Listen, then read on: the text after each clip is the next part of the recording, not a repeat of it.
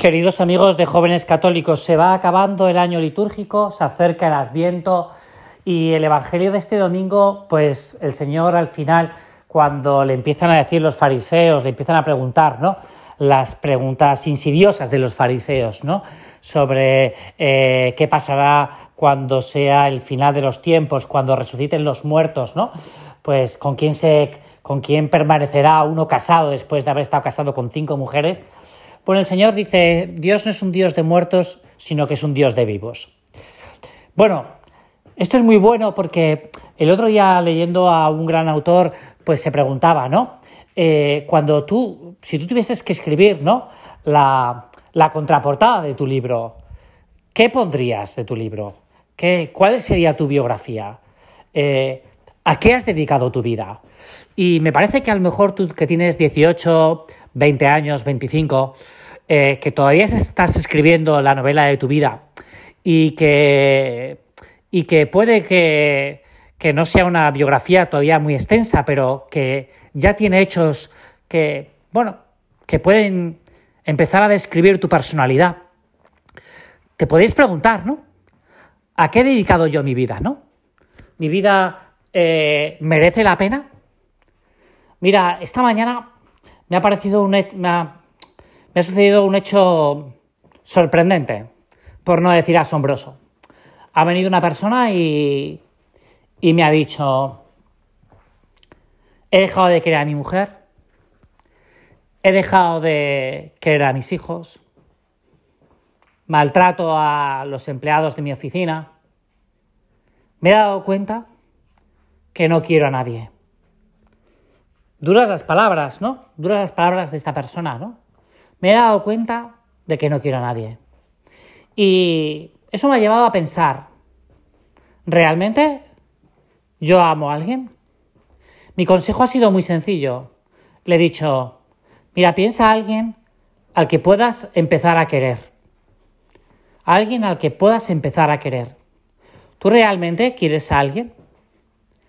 Mira, es bastante fácil analizar esto de si queremos o no queremos a alguien, de si nuestra vida está para el amor. Y es el tiempo que dedicamos. ¿A quién le dedico más tiempo?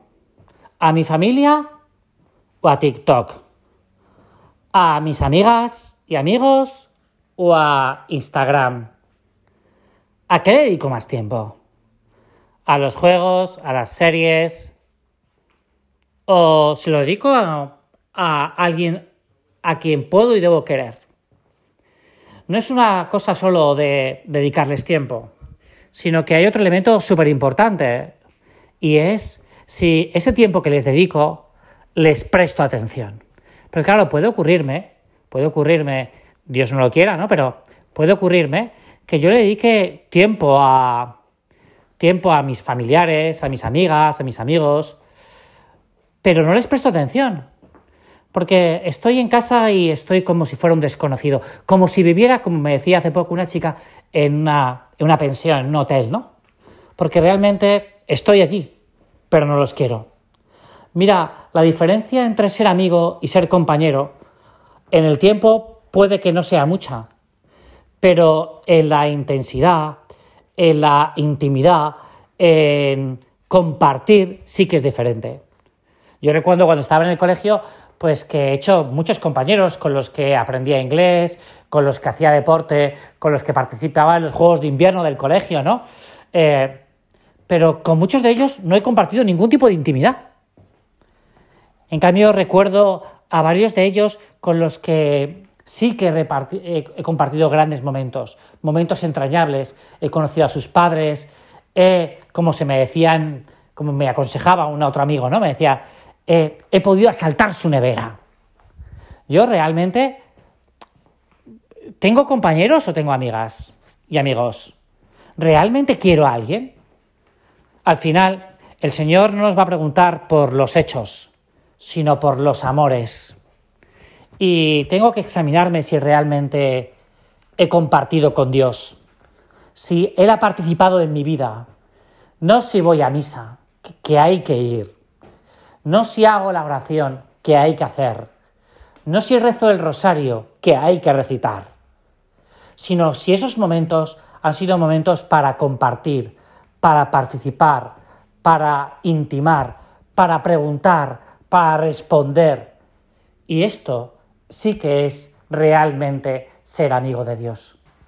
Al final Dios no es un Dios de muertos, sino de, de vivos, porque Dios quiere vivir en nosotros y nosotros, si realmente queremos ser amigos de Dios, queremos vivir con Él. Bueno, chicos y chicas de jóvenes católicos, se acerca el final del año litúrgico.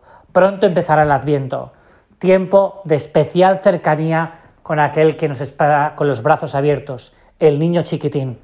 Yo solo quiero lanzarte un, un desafío y es que cuando llegue el 27 de noviembre, eh, que es cuando el primer domingo de Adviento, tengas ese deseo por abrazar a Jesús. Así me resulta más fácil porque te veo chiquitín, decía un gran santo. Ojalá tú y yo estas navidades sean diferentes, porque aquí ya se acercan. Yo en la ciudad que ahora vivo, en Málaga, ya estamos pensando en las, en las luces de Navidad. Bueno, pues yo quiero que tú seas un farol encendido en este mundo nuestro que vive en tanta oscuridad.